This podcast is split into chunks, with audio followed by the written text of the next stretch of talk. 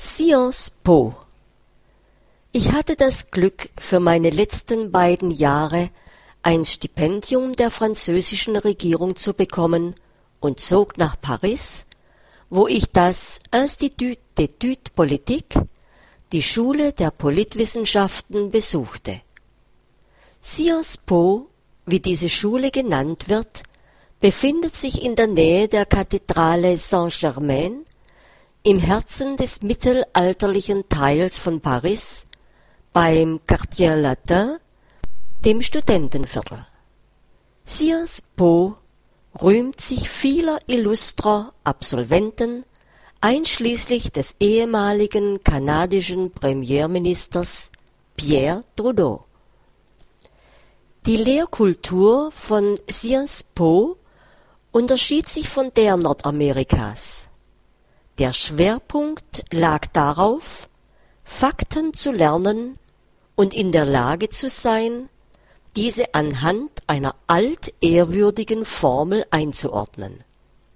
Ich erinnere mich noch daran, wie ein Jura-Professor mir sagte, die Form ist wichtiger als der Inhalt. Die Methode zum Anordnen von Gedanken bei Sears Poe war einfach.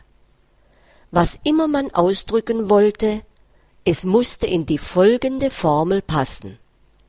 Einführung, Teil 1, Teil 2, Schluss. Es war wichtig, dass Teil 1 und Teil 2 in etwa die gleiche Länge hatten. Im Idealfall stellte Teil 1 einen Standpunkt dar, die These, Teil 2 lieferte den Gegensatz, die Antithese, und der Schluss lieferte eine Lösung, die Synthese. Voila, bitteschön. Dieser Schwerpunkt auf einer logischen und ausgewogenen Präsentation von Informationen ist eine nützliche Übung für die Kommunikation in allen Sprachen. Mithilfe dieser Technik konnte ich meine Aufsätze und mündlichen Vorträge im Französischen strukturieren, obwohl Französisch schließlich immer noch eine Fremdsprache für mich war.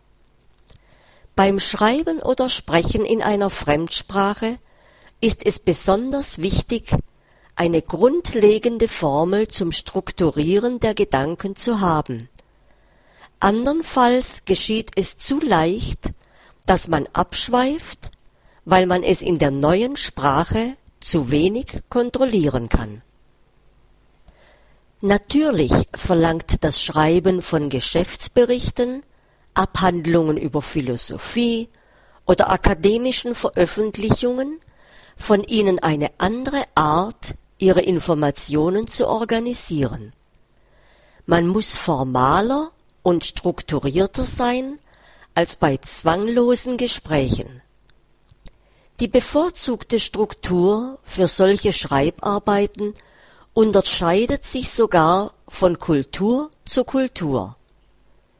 Jedoch immer, wenn ich in einer Fremdsprache schrieb, und Französisch war meine erste, fühlte ich, dass die einzelnen Sätze, die ich aufschrieb, dieselben wie in meiner gesprochenen Sprache waren.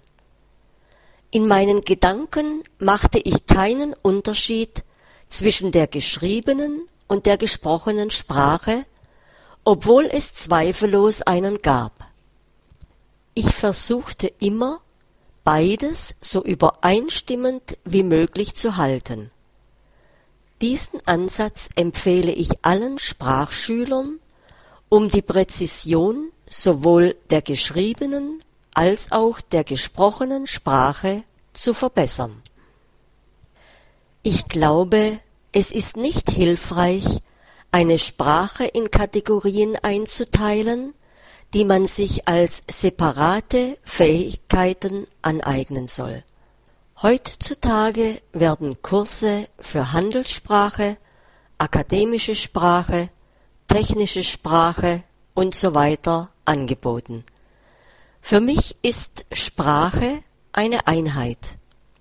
Um in einer neuen Sprache effektiv und überzeugend zu sein, muss man sich eine solide Basis an Schlüsselbegriffen und Wörtern aufbauen, die man beim Sprechen und Schreiben gut einsetzen kann. Wenn man über eine solche Basis verfügt, kann man sich technisches Vokabular leicht aneignen. Ist man in der Lage, sich klar und logisch auszudrücken, kann man leicht lernen, wie man Geschäftsberichte oder akademische Veröffentlichungen verfasst. Die Kurse in Sciences Po waren sehr anregend. Die interessantesten Dozenten, wie zum Beispiel Jean-Baptiste Durosel, sprachen in überfüllten Hörsälen. Man lehrte uns viele Fakten und die Professoren waren sehr entschieden in ihren Ansichten, oft voller Ironie. Sie hatten kein Interesse an den Ideen ihrer Studenten. Dennoch fand ich diese Atmosphäre irgendwie anregender als die, die ich an der McGill University hinter mir gelassen hatte. Kanadische, englischsprachige, intellektuelle Kreise sind weniger tolerant gegenüber echter Originalität als die Franzosen. Dies trifft besonders im heutigen, politisch korrekten Zeitalter zu. Der Grund hierfür ist meiner Meinung nach die größere Tradition des Wissens sowie das stärkere intellektuelle Selbstbewusstsein der Franzosen. Die Franzosen legen Wert darauf, dass man sich elegant und präzise ausdrücken kann. Die wichtigste Prüfung für Studenten in Sciences Po war die mündliche Prüfung, eine gesprochene Abhandlung.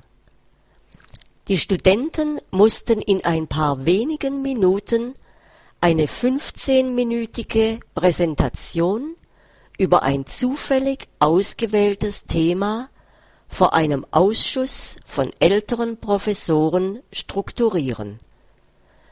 Dabei wurden die Studenten sowohl anhand ihrer Fähigkeit bewertet, ihre Ansichten ausgewogen und logisch auszudrücken, als auch im Hinblick auf den tatsächlichen Inhalt bzw. die Informationen, die sie bieten konnten. Die Tendenz geht heutzutage dahin, gesprochene Sprache getrennt von geschriebener Sprache zu unterrichten. Ich finde diesen Ansatz falsch. Effektiv gesprochene Sprache ist der effektiv geschriebenen Sprache ähnlich, klar, einfach und elegant. Es stimmt zwar, dass Muttersprachler beim Sprechen ihrer Sprache etwas nachlässig sein können.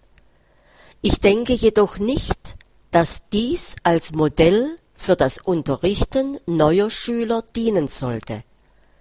Slang und übertriebene Umgangssprache passen nicht zum Nichtmuttersprachler, bevor er oder sie sich in der Sprache sehr gut auskennen. Die Lernenden sollten versuchen, so zu sprechen, wie sie schreiben. Ich habe mich immer bemüht, beim Sprechen in einer Fremdsprache dieselben klaren Sätze und Ausdrücke zu benutzen wie beim Schreiben. Ich vermeide einen allzu lockeren Sprechstil oder einen übertriebenen, komplizierten Schreibstil. Regelmäßige Schreibübungen können daher sehr gut dabei helfen, richtig sprechen zu lernen.